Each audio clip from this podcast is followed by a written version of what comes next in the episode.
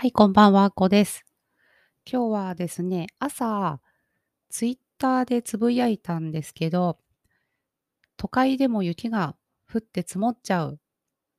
と、転ぶ人っていっぱいいるじゃないですか。あの、私は長野県で雪がすごく降るので、しかもスノーボードのインストラクターをやってるので、雪には慣れてるんですけど、いつも3センチぐらい雪が積もったりすると、東京の人は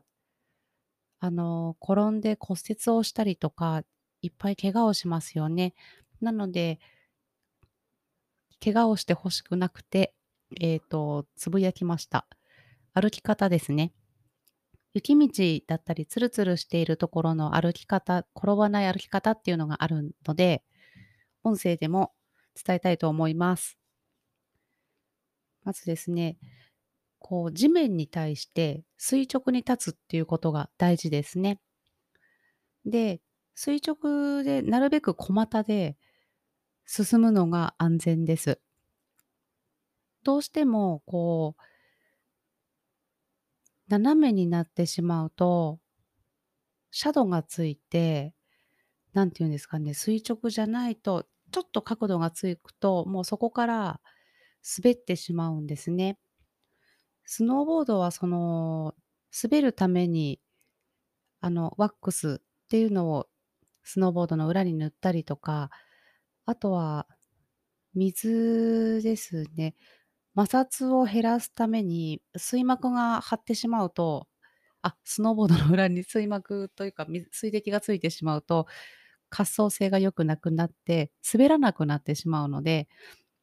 わざとストラクチャーっていうものを入れます。こう、スジスジしたものを入れて、水が水はけのいいものにして、で、摩擦抵抗を減らして、落下する、滑る、滑りやすくするっていう工夫をしてるんですけれども、転びたくない人はその逆をすれば大丈夫です。難しいですよね。でも下り坂のを歩く時なんて、結構腰が引けたりするとすごい転びやすいと思うんですよね。垂直で歩けば、坂の下の方に下っていくことはないんですけど、腰が引けちゃったり、坂の上の方にこう体重がいっちゃうと、そこで角度が生じてしまって、つるんっていって、お尻をついちゃったりするんですよね。で、しかもそこで大胆に転べれれば、あの、後ろ側だったら重度の受け身みたいに顎を引いて、もう地面を叩く両手で叩くぐらいの勢いで、あの、思い切って転べば力が分散して怪我はしづらいんですよね。なんですけど、やっぱこう、ちょっとかっこつけちゃって、手だけつこうかなみたいな。っていうことをちょっと粘っちゃうと、手首を骨折する人とかいます。スノーボードでもそうなんですよね。もう転びそうだなっていうのを、なんとかこう手でカバーして転ばないみたいな風になっちゃうと、結構怪我をする人がいます。前側に対してもそうですね、上り坂だったりで、やっぱりそう垂直って難しいと思うんですけど、あまりにもこう頭も重いですからね、こう鏡もう前かがみで行っちゃうと前側に転ぶっていうことがありますね。で、前側の時にも手をつ手を作ってやると手首を痛めたり、そういったことがありますんで、もう思い切って転んでください。それが一番安全です。もう、そう、滑るためにスノーボードはあるので、あの、今回の垂直がいいよっていうのは、スノーボードの中ではフラット落ちっていう言葉があって、今ちょうどオリンピックでハーフパイプハーフパイプっていうのがあるんですけど、あの競技なんかを見てるとよくわかると思うんですけど、みんなこう、すり鉢状になっているところの着地点ですね。飛んで着地をするところって、なるべく角度のきついところに着地して滑走性を上げて次のメイクに向かっていくっていう工夫をしていますね。あれがもしちょっと内側の方に落ちてしまうと、もうそこから失速してしまって次のメイクに入っていけないとか、もうその、垂直に落ちちゃうと、体にすごくダメージが加わります。こう、ワンメイクとか、こう、X ゲームなんかであるような大会でも、あまりにも飛びすぎて、シャドウのないところに着地しちゃったりすると、それだけで膝とか大怪我する人がいます。それぐらい垂直は滑らないので、あの、なるべく垂直で歩くようにしてください。そんな感じですね。恐ろしいですよね。で、あとですね、垂直がいいって言っても棒立ちはとっても危ないです。なるべくこう中間姿勢というか、膝をちょっと曲げるというか、なんて言えばいいんですかね。スノーボードでは、こう、ナチュラルポジションとか言うんですけど、ポンってこう背中を押されたり、前からドンって押されても、素直に片足が出るみたいな、そういういい場所ってある、ありますよね。ちょっとその場ジャンプとかして、見ると、その姿勢が見つけれるかと思いますけど、ちょっとこうゆとりのあるような姿勢でいられると、さらに安全です。そうなんですよね。もう体垂直になっちゃうともう、足の先から頭の先まで、